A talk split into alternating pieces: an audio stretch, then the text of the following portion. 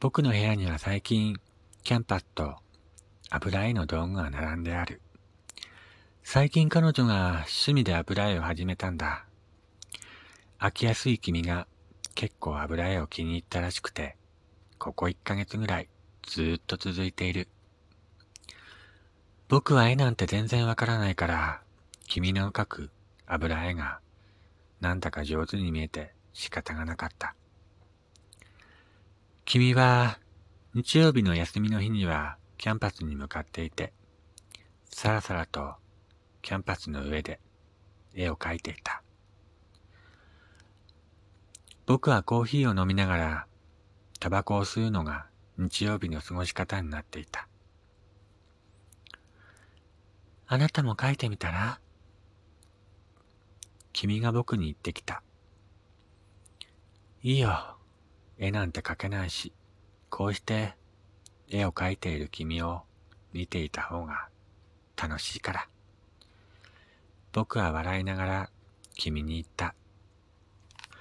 ふーん、変なの。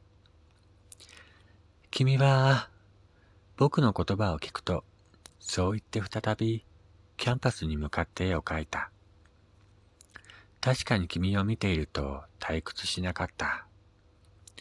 まるで猫を見ていると退屈しないように、君を見ているといろんな仕草に楽しまされる。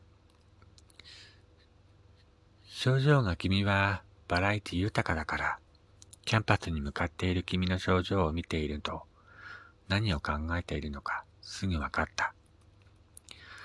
ちょっと眉間にシワを寄せているときは絵に描き詰まったとき、笑顔で描いているときは、素敵な絵が描けたとき。うつむいているときは、何を描こうか悩んでいるとき。僕は、君の姿を見ながら、タバコを吸っていた。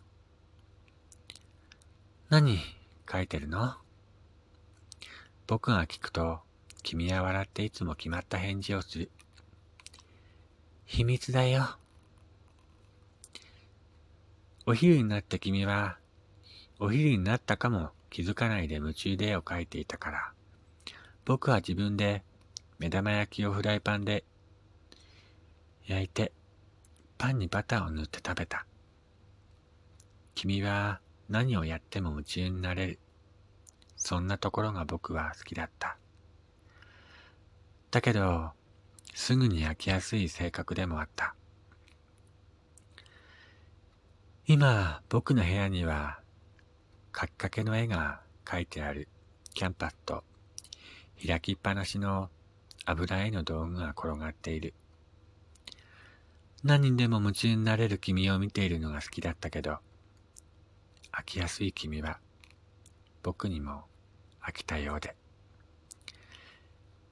君が来なくなった僕の部屋に置かれているキャンパスに、君は何を描きたかったんだろうか。無造作に転がっている油絵の道具は、ご主人を亡くした猫のように泣いているようだった。